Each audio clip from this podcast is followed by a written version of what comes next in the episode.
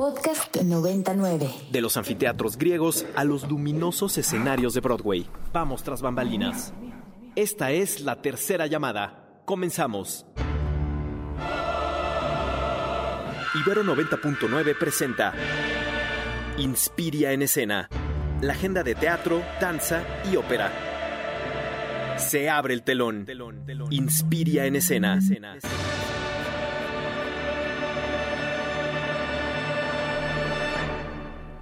Bienvenidas y bienvenides a Inspire en Escena. Ya son las 12 del día con 6 minutos, de acuerdo al reloj que se ve aquí en la cabina A de Ibero 99. Mientras todavía está la conferencia de Juan Carlos Enríquez y Gabriela Barkentin con el motivo de nuestro aniversario que ya mañana cumplimos oficialmente 99, 20 años. 20 años de crear la diversidad de contenidos musicales, culturales e informativos para contactarnos con ustedes a través de estas ondas gercianas.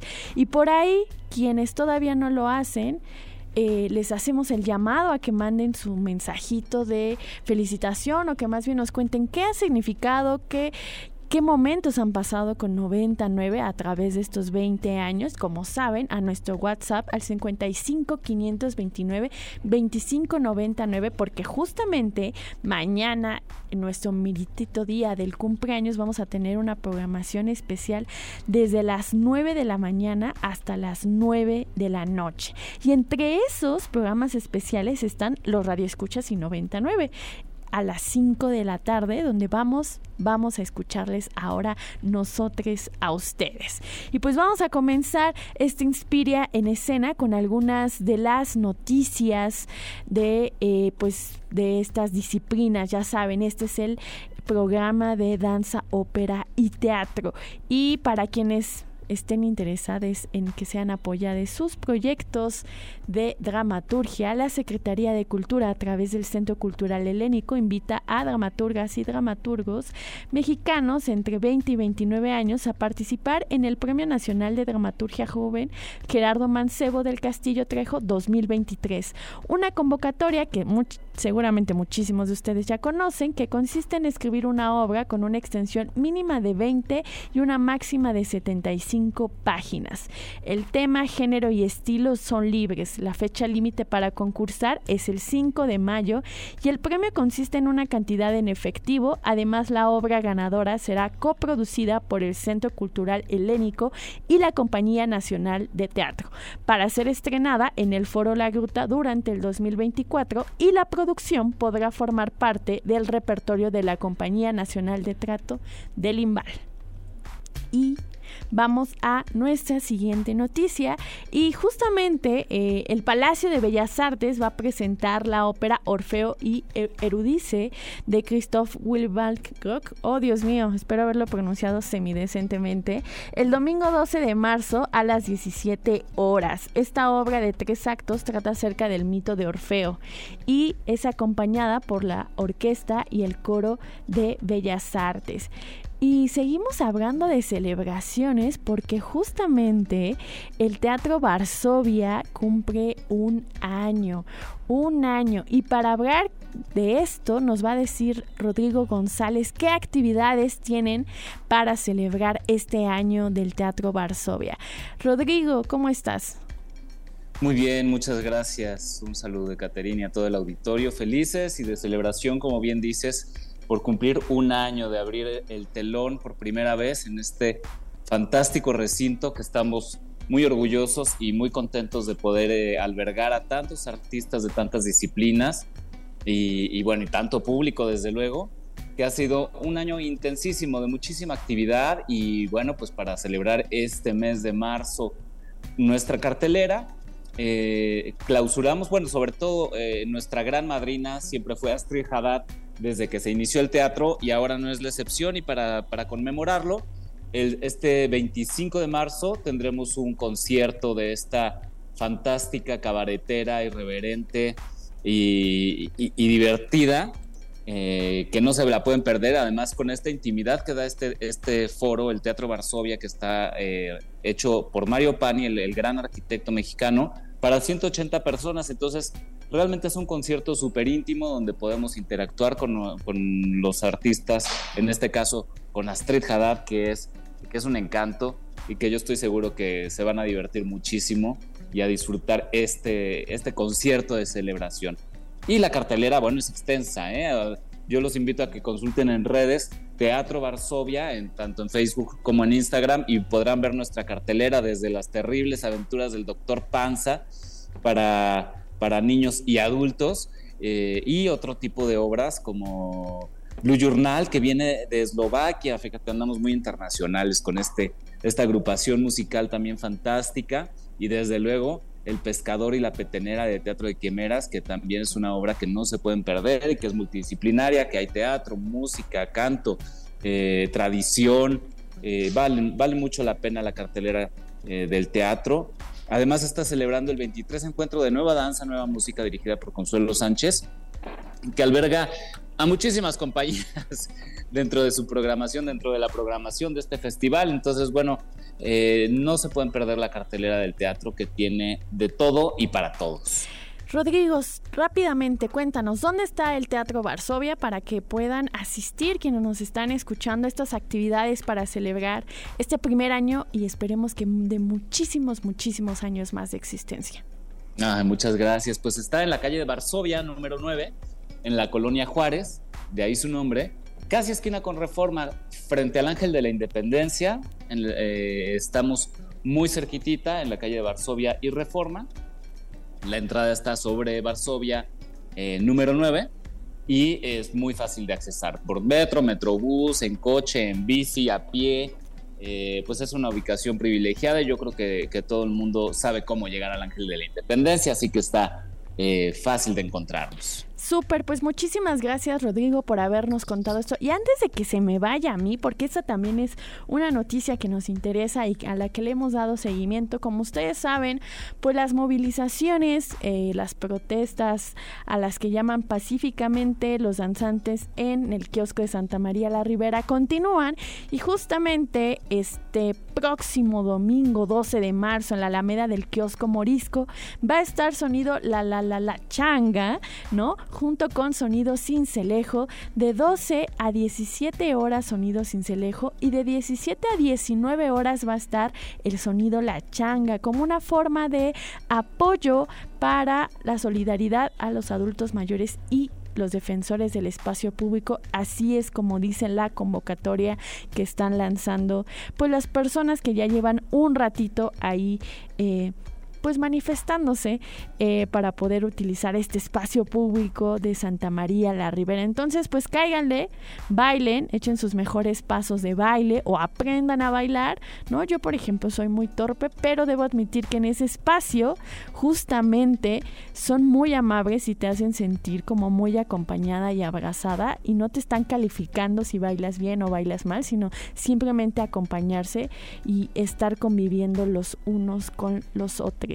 Y así le vamos a hacer, así que pues acompañemos y vamos a escuchar algo que nos va a dar la entrada a nuestra siguiente invitada que está aquí en cabina y que justamente se presenta en el Teatro Varsovia.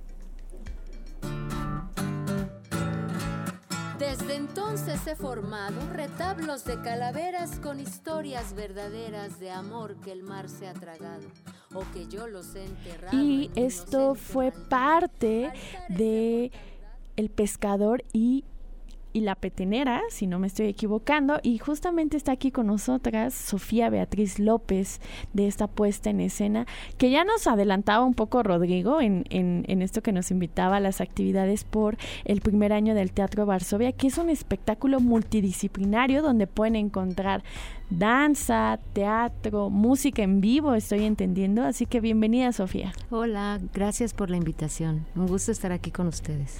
Pues cuéntanos, ¿qué es lo que pueden esperar quienes asistan al pescador y la petenera? Mm, bueno, el espectáculo del pescador y la petenera es eh, una obra de teatro que cuenta la historia de una sirena, una petenera. Eh, son los sones de ida y vuelta, que se les llama así, que son los sones que llegaron de, de España y que se transformaron, digamos, para los sones tradicionales mexicanos y cuentan la historia de una mujer. Siempre es una mujer que sale de noche, una mujer que va a lavar de tarde, que anda ahí en, lugares que no eran los que comúnmente se hacen, que se sale temprano de la misa. ¿no? y, a partir de eso, eh, estos sones tienen unas versadas y unas maneras de cantarse y tocarse en México. Y a partir de esa idea yo desarrollé esta obra de teatro. Es una petenera, es una sirena, es una sirena que vive en el fondo del mar que no tiene realmente un origen no es eh, ni mexicana, ni española, ni de ningún lugar. Y ella, estando en el fondo del mar, que es lo que ve nuestro público, eh, nos cuenta la historia de, sus amores y desamores, ¿no? Y la acompañamos con, con un músico en vivo, que es Gabriel Rojas, que es un músico muy conocedor de la, de la música mexicana, y él acompaña este, este encuentro de esta sirena con un pescador en el fondo del mar. Algo que vi es que la máscara juega un papel importantísimo en esta obra. Cuéntanos cómo desarrollaste la narrativa también a través de este uso de la máscara. Sí, eh, la máscara teatral es un recurso que se, que se ha usado pues, durante toda la historia de la humanidad, ¿no? Y la máscara nos, lo que nos ayuda es como a, crear eh, estos seres fantásticos, ¿no? En este caso la sirena y el pescador comparten el mismo rostro, que es algo que yo quería trabajar en este proyecto, en donde pudiéramos pensar que lo masculino y lo femenino es como una energía que tenemos todos los cuerpos y que no necesariamente pertenece a solo los hombres o solo las mujeres, ¿no? Y yo con esa idea que parte también de una de una manera de pensar que tiene la danza clásica de la India, que es este dos conceptos que se llaman tándava y lasia, que significa masculino y femenino en términos muy generales, que tienen eh, estas danzas. En las danzas clásicas de la India no hay división, o sea, cualquier hombre o mujer puede interpretar masculino o femenino. Y yo quería trabajar un poco eso a través del recurso de la máscara teatral para contar esta historia. Déjame, a ver, a lo mejor me estoy equivocando, corrígeme, pero la danza se llama Odissi. Sí, la danza Odissi. Y es un recurso, bueno, es un tipo de danza más bien, ¿no? Que como tú bien nos comentas, es de la India y se usa para transmitir emociones, estados de ánimo y sentimientos internos. Que creo que eso está muy padre porque muchas de las veces eh, a veces creo que el teatro más racionalizado, ¿no? Utiliza el lenguaje, ¿no? Como el único medio para poder conocer qué es lo que están pasando los personajes en esa puesta en escena. Y entiendo que aquí justamente el cuerpo, las gestos, las facciones, nos hablan de los estados internos de los personajes.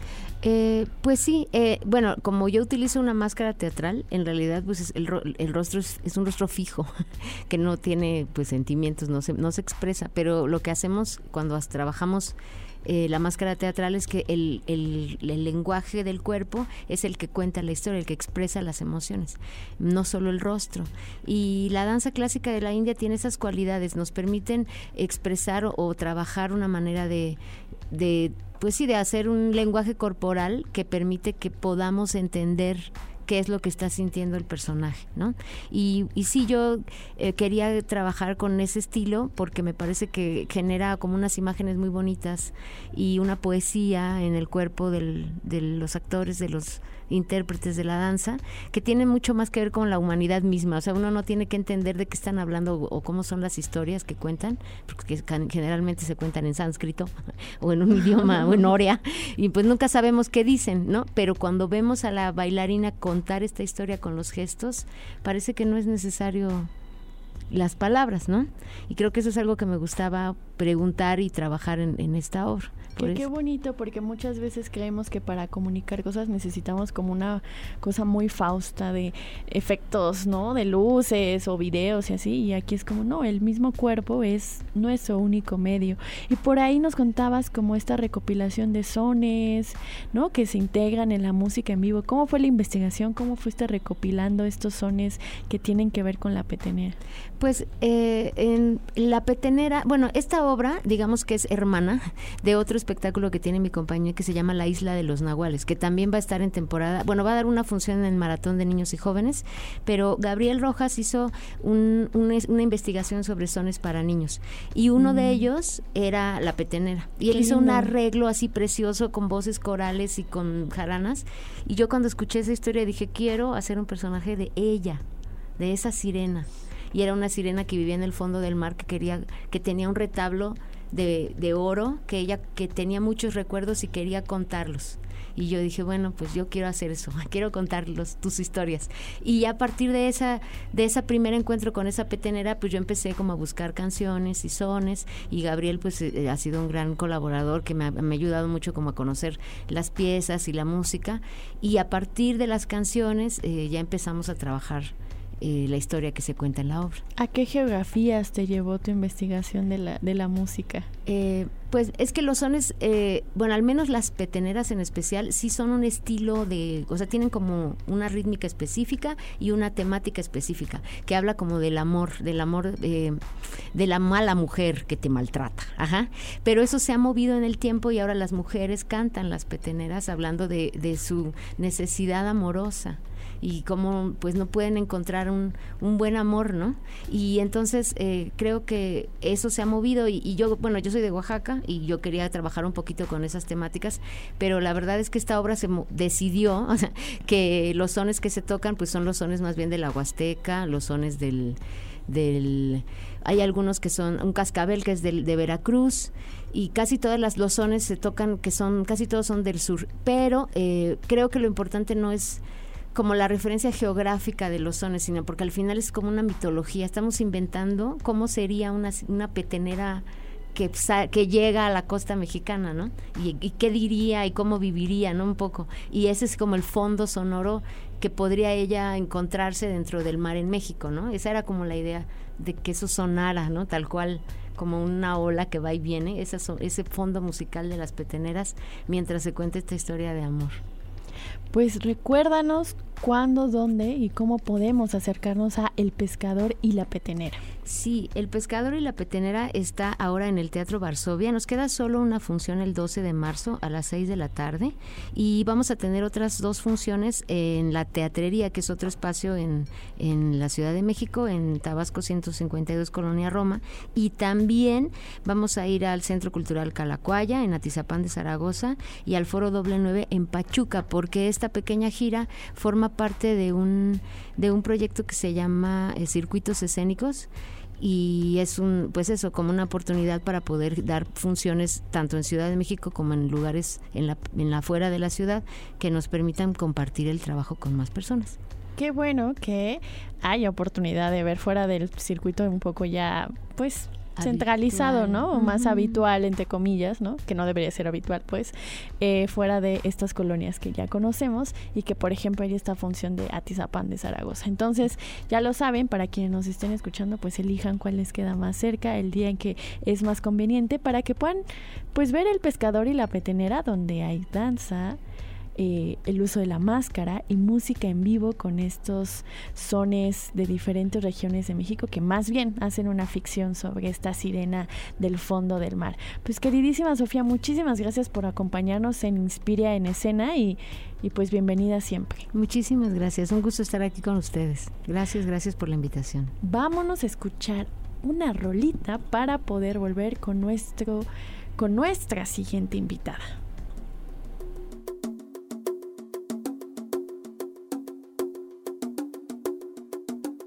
Pues esto fue, ay, Estero de René Moy. Y justamente estábamos aquí que nos confundimos con el nombre.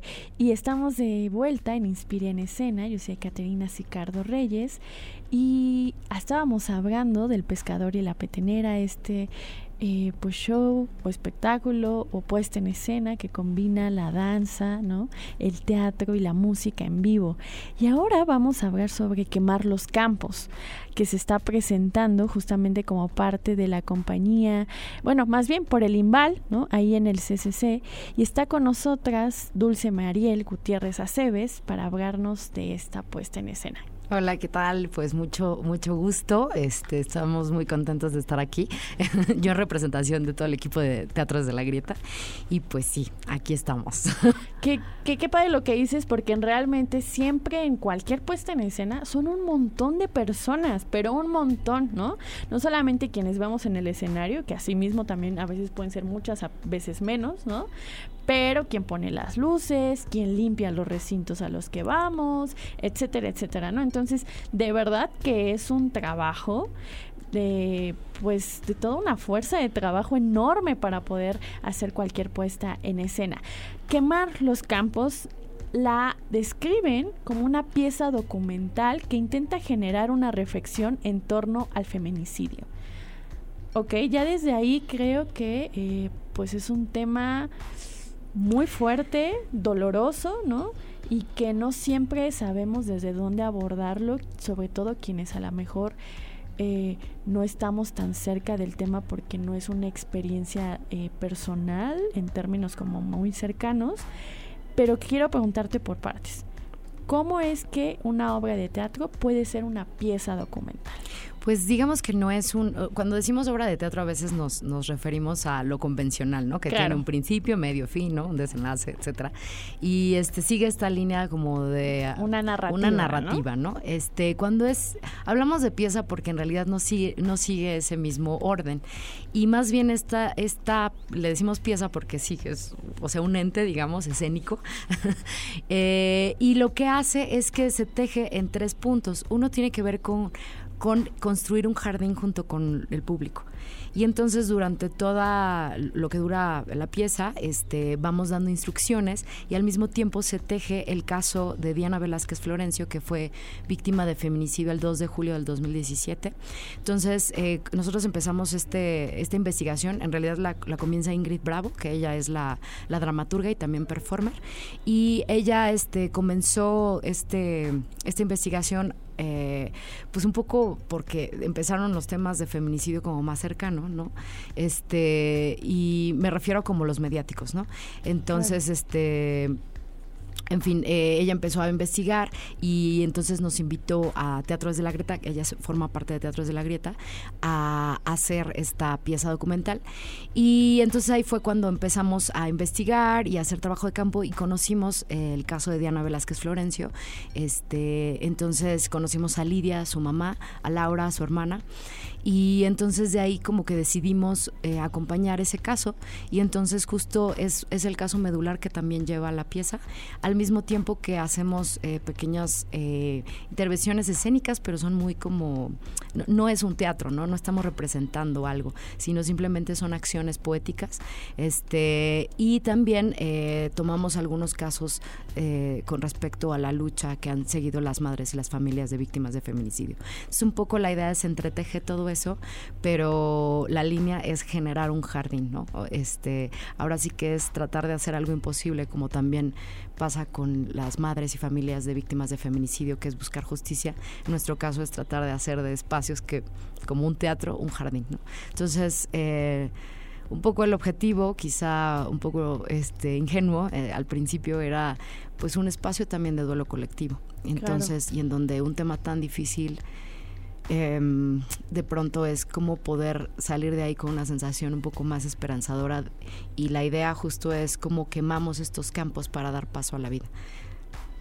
Eh, la semana pasada nos visitaron las diosas subterráneas, o bueno, las chicas de la puesta o de esta pieza ¿no? escénica de las diosas subterráneas, que también justamente tenían como como tema el feminicidio o la desaparición de, mujeres en, este país y hablábamos y lo repetimos, ¿no? Que el 97% de quienes buscan a las desaparecidas y desaparecidos en este país son mujeres, ¿no?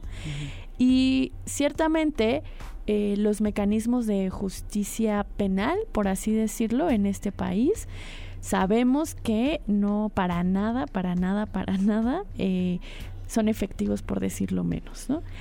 Entonces, cuando te escucho hablar de esta pieza escénica y hablas de un espacio de pues de duelo, ¿no? Pero también de reconstrucción, pienso que hay otras formas que no deben de ser las únicas y que pueden acompañar a los procesos de los que son y tiene la obligación el Estado, ¿no? No es quitarle su responsabilidad, pero que sí son necesarias otras formas, ¿no? De, de, justicia, ¿no? De una justicia restaurativa, de acompañar a, a las víctimas, ¿no? Eh, para ustedes, ¿cómo es que ha sido este proceso justamente de, de pensar un jardín como una forma de justicia restaurativa o de acompañamiento? No, no sé con qué herramienta podríamos como vincularla. Pues ha sido bien, un proceso bien, bien hermoso y al mismo tiempo súper complicado, ¿no? Este, porque evidentemente hay una parte que uno dice, híjole, eh, está muy difícil la situación que ellas pasan, ¿no? Este, las familias y también las madres y hermanas y eh, entonces como nuestra forma de acompañar un poco es eh, de muchas formas, es decir, cuando luego hay, eh, por ejemplo, cada año hacen una marcha conmemorativa a Diana, tratar de estar, ¿no? En diferentes eventos que también organiza Lidia y Laura, este, y sobre todo darle un seguimiento justo a la memoria de Diana, ¿no? Porque otra cosa que pasa mucho, este, con las víctimas de feminicidio, este, es la revictimización y que también los medios, o sea, acaban siendo cifras y eso es horrible, nuestros cuerpos pues acaban en un lugar que no tiene nada que ver con la vida que, realmente pues transitaron. Entonces también es recuperar la memoria de Diana y toda la lucha de, las madres y de las familias, ¿no? Entonces, eh, pues es complicado porque en realidad pues eh, es, muy difícil, uno, la justicia y el acompañamiento es hasta donde uno puede, ¿no? O sea, y, y hay muchas colectivas que buscan también acompañar, pero pues sí, nunca va a ser suficiente, ¿no? Y, pues sí, es eso. Pero bueno, desde nuestra trinchera eso es lo que podemos podemos abonar y también decía de este espacio de duelo colectivo porque finalmente sobre todo fue el, caso de, Mara Castilla, eh, cuando, cuando empezó a sentirse como más cercano a nuestro contexto y ahí pues el miedo empezó a cobrar sentido, ¿no? De, eh, pues salir a la calle y no sentirse segura, ¿no? Entonces también es como de estos espacios que son eh, más seguros para nosotras, en donde podemos vertir también como esta esta sensación de acompañamiento.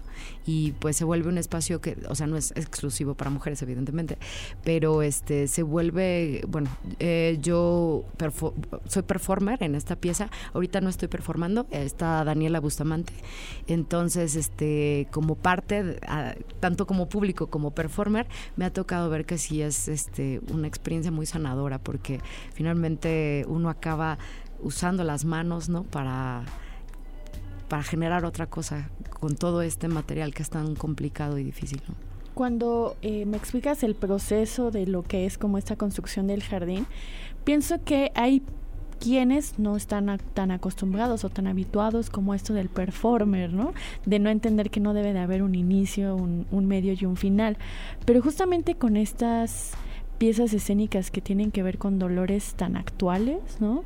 Pues no podemos ponerle un final porque está sucediendo y estamos en medio de, ¿no? Totalmente. Entonces creo que es muy interesante que como espectadores, y en este caso ni siquiera diré espectadores participantes, ¿no? Porque no es que nada más se sienten a ver, este, nos tomemos ¿no? Eh, en serio el ejercicio y nos brindemos a abrir, porque es difícil ser vulnerable en la vida, y nos brindemos la oportunidad de que estemos en un espacio seguro y pues nos abramos en ese momento para acompañar también, ¿no? E-, eso creo que es una palabra que a mí me hizo mucho sentido y sobre todo también a raíz del, del COVID, ¿no? Este, porque fue muy chistoso. Nosotras estrenamos esta pieza en el 2018 no, 19, perdón.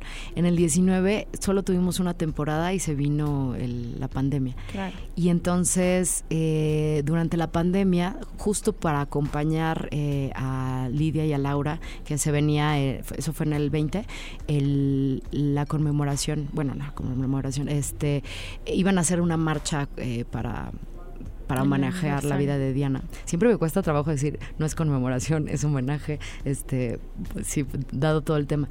Este y entonces ahí decidimos que la forma de poder hacerlo era por Zoom. Entonces la pieza derivó a una pieza este, por Zoom y ha tenido varios tratamientos, ¿no? Entonces el tema de acompañar a la distancia, el tema de acompañar, o sea, siempre ha sido como una palabra que forma parte, digamos, como de todo el proceso de la misma pieza. Y ahorita que decías esto del principio, medio y fin, o sea, coincido totalmente. Y es curioso porque no es que, o sea, la, la, la pieza tiene una cierta estructura, eh, pero es verdad que el final siempre es, pues es que seguimos viviendo en esto, ¿no? Y este, mm, que a veces pienso que ir a, a ver este tipo de obras, ¿no? Que no son como convencionales en ese sentido, eh, ir como eh, tampoco espectadores, sino justo participantes de una experiencia, una experiencia escénica. Entonces, este, no todo mundo hace el jardín, o sea, son 20 personas las que eh, activan el jardín.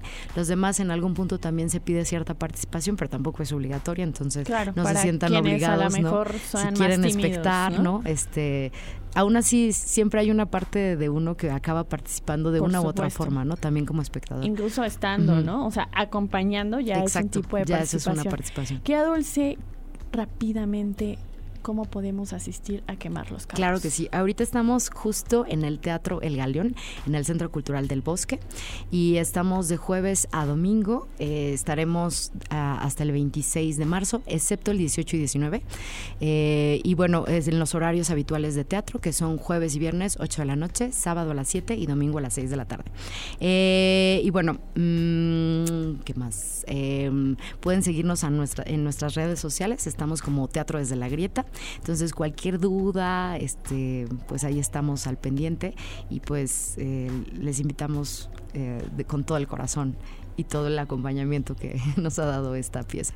Pues vayamos a quemar los campos en el Teatro El Galeón, ahí en el Centro Cultural del Bosque, atrásito del Auditorio Nacional. Y nosotras nos vamos a un corte y regresamos a Inspiria en escena. 1, 2, 3, 1, 2, 3, 1, 2, 3, 1. 1, 2, 3, 1, 2, 3, 1. 1, 2, 3, 1, 2, 3, 1, 2, 3. Pa de Bourret y regresamos a Inspire en Escena por Ibero 90.9. 20 años. 20 años de Ibero 90.9. 20 años de Ibero 90.9. Enciende tus oídos. Enciende la radio. Respira. Sube al escenario. Y rómpete una pierna. La función debe continuar. Regresamos a Inspire en escena por Ibero 90.9. Nuevamente, bienvenidos a Inspiria en escena. Yo soy Caterina Sicardo Reyes. Y díganme, ¿ya mandaron su audio para contarnos qué momentos, qué anécdotas, qué banda, qué obra de teatro, qué libro eh, descubrieron gracias a 99 u otra cosa que nos quieran contar, pues no lo olviden, mándenos un, al WhatsApp su audio al 55 529 25 99 porque mañana que es nuestro meritito cumpleaños vamos a tener el programa de los radioescuchas y 99 pues donde vamos justamente a vincular todos estos audios que nos estén mandando. Y para seguir haciendo la promoción Mañana en contenidos culturales va a estar el programa y la emisión especial El Violeta Intangible de la Atmósfera, 20 años de cultura, de 11 a 12 y media, donde vamos a recordar grandes programas de culturales que han pasado durante estos 20 años, entrevistas muy interesantes que se han dado a través de estos 20 años. Y la verdad es que creo que es una forma más que solemne. Eh, rica de disfrutar la memoria sonora que también representa el radio. Que si bien día a día es muy efímero y se nos va el tiempo muy rápido cuando estamos en cabina, cuando regresamos estos audios del pasado, tenemos justamente eh, voces de quienes a lo mejor eh, ya no están o de quienes convivieron de alguna forma muy específica. Y creo que honrarlos a través también del sonido es una forma muy, muy chula de poder festejar a 99. Y nosotras continuamos con Inspira en Escena y ya está aquí Felipe Rodríguez García de la compañía de Teatros de los Sótanos. Querido Felipe, bienvenido. Eh, Caterina, muchas gracias. Gracias por la invitación al programa. A mí me llamó muchísimo la atención esta compañía porque entiendo que nació como un deseo de, eh, de, un grupo de actores y de, un, y de actores que aparte eran estudiantes en su momento, ¿no? De poder crear sus propios textos, de, de poder crear sus propias producciones y que lo hicieron de manera colectiva. Cuéntanos cómo fue este inicio. Pues mira, Caterina, como bien dices, ese fue, digamos, en términos generales, el inicio de la compañía Teatro de los Sótanos, quienes eh, iniciamos y estamos actualmente y seguimos actualmente al frente de la compañía somos dos personas. Lisette Rondero Martínez y yo mismo, eh, porque eh, cuando éramos veinteañeros, hace, hace ya algunos ayeres, este, estando a punto de salir de la carrera de, de, literatura dramática y teatro en la Facultad de Filosofía y Letras, pues estábamos ante el dilema como, como recién egresados de qué hacer. O empezábamos a hacer un chorro de castings y empezar como, como a posicionarse individualmente, o apostar, que es el otro camino que en términos generales se tiene, apostar por un proyecto con una visión eh, particular, un proyecto de grupo. Entonces, eh, por los intereses que nos, que nos conjuntaron, pues decidimos eh, generar este proyecto que pues ya eh, tuvo su primera obra, si no me equivoco, en eh, por ahí del 2005-2006 y desde entonces año tras año pues hemos, hemos seguido trabajando de manera conjunta, muy riguroso, lo más rigurosamente posible. Eso no significa que como actores, quienes integramos el grupo, cada quien no tenga el chance de, de tomar trabajos fuera de la compañía. Claro que sí pero digamos que quienes estamos alrededor de ese proyecto, cuidando como la visión artística, cuidando los proyectos, pues somos nosotros dos coincidiendo desde aquel entonces. Ahora que, que, me estás contando esto, me encantaría que nos dieras a conocer cuál es la filosofía o qué es lo que busca Teatro de los Sótanos que lo hace ser sí mismo. Claro. Pues mira, uno, una de las primeras líneas generales de trabajo y, un, y, que tiene que ver con, con, nuestra visión es que justo los actores, nosotros como actores, eh, nos asumamos como los principales generadores de nuestros discursos artísticos y escénicos. Y en ese sentido, como bien dices, pues con el paso del tiempo nos hemos ido especializando eh, en distintas áreas, producción, dirección escénica, dramaturgia, canto. Entonces, todas, es, todas esas facetas en las que a lo largo de este tiempo nos hemos podido especializar, siempre las vamos a poner a prueba en el contexto del siguiente trabajo que tengamos, ¿no? Entonces es como nuestro espacio, nuestra trinchera para poder en juego eh, todo, todo, toda, toda aquella competencia de especialización o todo, todo aquel tema de interés que, que tengamos en, en la cabeza. ¿No? Así es más o menos como, jugamos. Entonces eh, concebimos que el, eh, concebimos al actor, a la actriz como el principal generador del discurso escénico. Ese es un pilar fundamental en nuestra visión.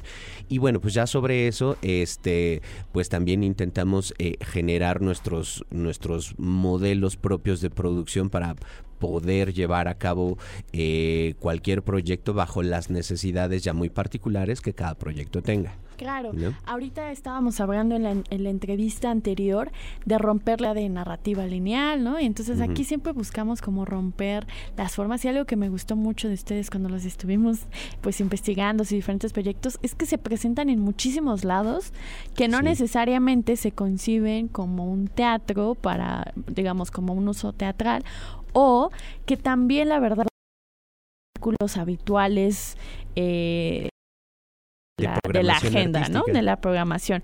Y que creo que en este país es fundamental que nos salgamos de estos espacios porque así construimos nuevos públicos y además es romper estas narrativas de que, de que para poder ir al teatro, a la ópera, a la danza, tienes que ir a ciertos recintos y si no, no hay.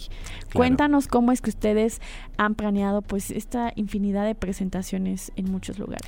Mira, un proyecto, una puesta en escena fundamental en nuestra carrera fue El País de las Metrallas o Ratatatataplan, que está inspirada en teatro de revista política mexicana. Eh, cuando hicimos esa puesta en escena, nosotros como grupo, eh, fue por ahí de 2011 y desde 2011 descubrimos que ese tipo de, de puestas en escena que nos quedó tan bien, eh, podemos llamarlas todoterreno, porque se pueden presentar, como bien dices, tanto en, tanto en teatros, pero también en espacios alternativos, calles, callejones, etcétera.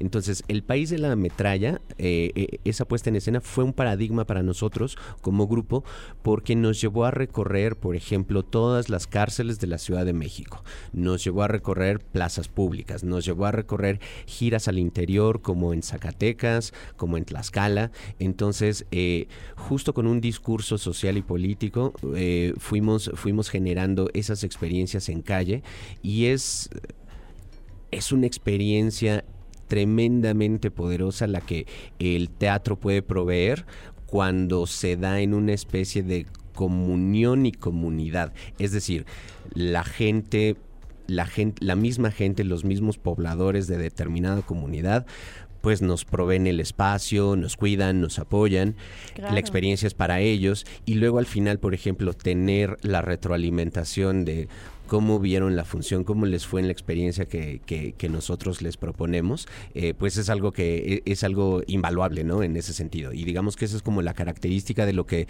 de lo que nosotros concebimos como proyectos todoterreno, que se pueden presentar tanto en teatros, que sí, han, sí hemos estado programados en esos circuitos, pero también eh, estructurando proyectos especiales, los podemos ir programando en distintos foros o en distintos circuitos, ¿no? Que probablemente a veces no tienen nada que ver con lo, con lo artístico, como, como el de sistema penitenciario, por ejemplo.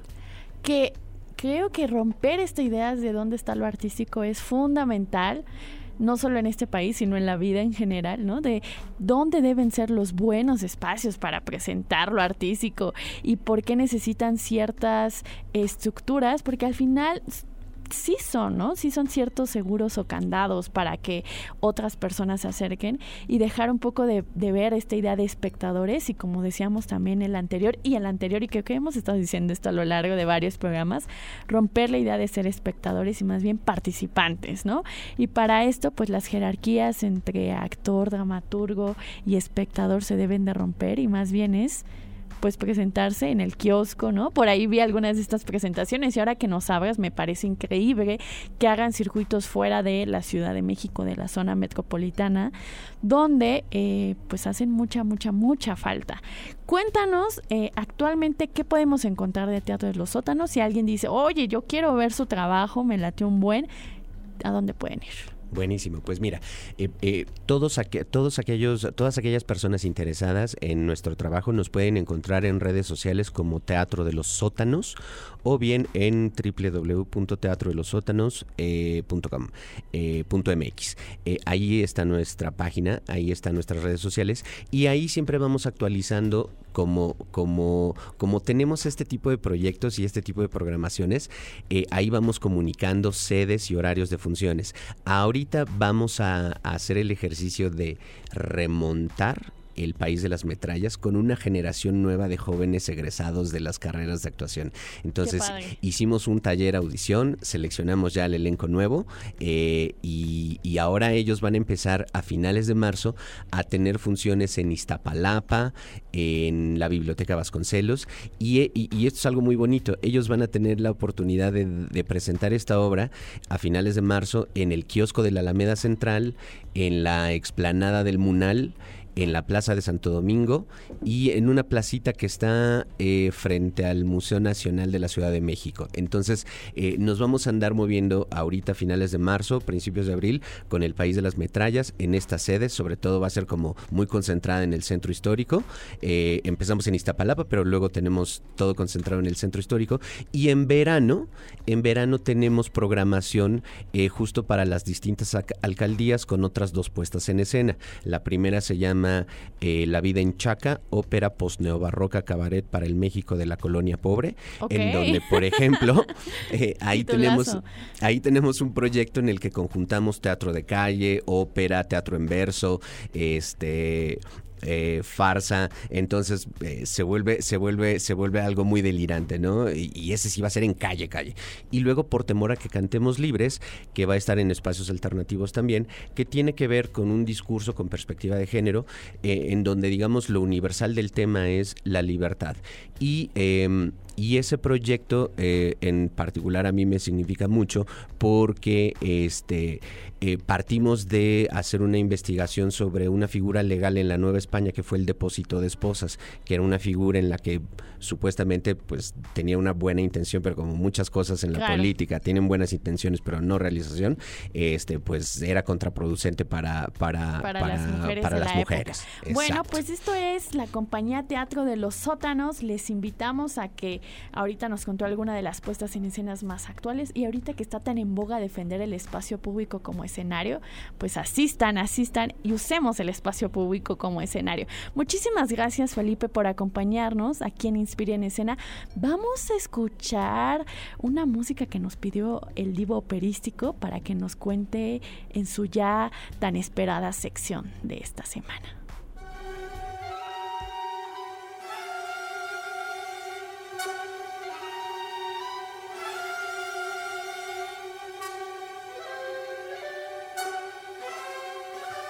Y ya estamos aquí con el divo operístico Alonso Ortega. Alonso, a ver, cuéntanos. A ver, hola buenas. A ver, ¿qué escuchamos? Escuchamos simple y sencillamente la introducción de una ópera que es La Voix Humaine, la voz humana, de François Poulenc y con libreto de Jean Cocteau.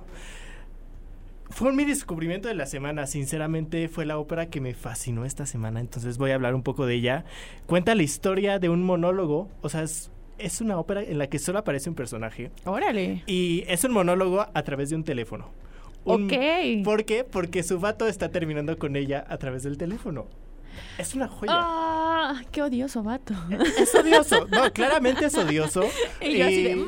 Sí, no, no está tan chido y evidentemente es todo un proceso de más de 40 minutos en esta ópera en la que ella le dice, vato, a ver, ¿por qué me estás terminando por teléfono? Ven a verme. Y luego le dice, no, no me dejes. Y luego le dice, vuelve. Y luego dice, bueno, está bien, vete. Y al final se suicida, ¿no? Porque Ok. ópera, ¿no? Porque aparentemente, y es muy interesante esta metáfora de se corta la línea y se cortan las venas de tu vida, porque justamente se cortan las venas. Es muy extraña esta ópera. Son más de 40 minutos en los que es este monólogo, entonces la intensidad de la ópera es muy fuerte porque además hay muchos momentos en los que no hay orquesta, entonces solo es la voz de esta tipa. Entonces, imagínate ver eso en el escenario. Es muy intenso. Verdaderamente es una de las óperas más intensas que he visto. Tan sencilla que a veces solo necesita un piano porque hay veces que no hay orquestación. Hace como tres años creo que en la Ópera de Bellas Artes la montaron simple y sencillamente con piano y voz. Nada más para contextualizar Fascinante. De qué época es, digamos, originalmente Es esta una pieza. ópera de década de los 20, 30, la verdad no tengo ahorita la fecha Claro. concreta del siglo XX, década de los 20, del 30 del siglo XX.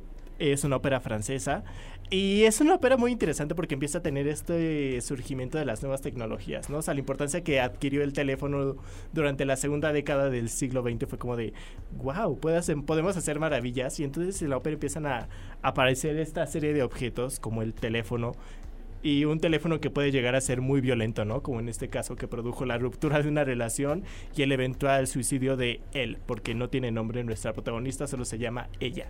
Y pues nada, con eso cierro el día de hoy, con un pequeño Con esta exergo a mi recomendación. descubrimiento de la ópera. Y sí, que también tendríamos que ver, ¿no? Porque sí es como toda un monumento al amor Sí. romántico Sí, no, y está- al terminar, ¿no? Está terrible, está, está muy fuerte, pero sí, la recomendación de la semana es ver y escuchar la Humaine de François Poulenc. Que creo que eso está bien interesante porque nos permite eh, poder entender que, la, que las ficciones no tenemos que entenderlas directamente y es como, ah, consumo esto, entonces pienso esto. Es como, a veces podemos ver las distintas obras culturales de distintas épocas, consumirlas y aprender justamente de cómo ya no tenemos que ser, ¿no?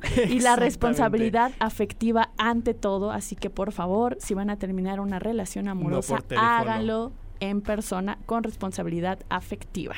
Que los amores, aunque se acaben, siempre se acompañen con respeto. Claramente. Queridísimo Divo Perístico, muchísimas gracias. Nosotras ya nos despedimos.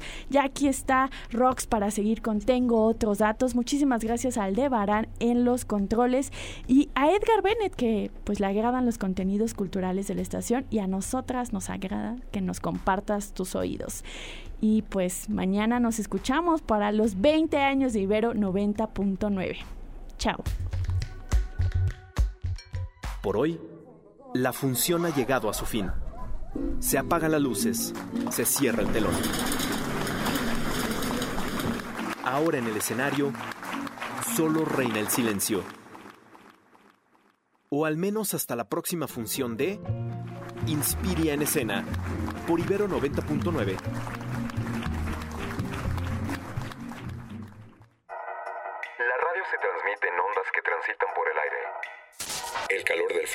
usa el mismo canal de transmisión. La radio no es posible a menos que una chispa provoque el encendido de un aparato que reciba la señal y la propague por el aire. Y la propague. El fuego solo es posible con un choque de moléculas que provoque una oxidación acelerada. Que resulte en combustión. La radio, como el fuego, se enciende con una chispa. 20 años de Ibero 90.9. 20 años de Ibero 90.9. Enciende tus oídos. Enciende la radio. Para más contenidos como este, descarga nuestra aplicación disponible para Android y iOS o visita ibero909.fm.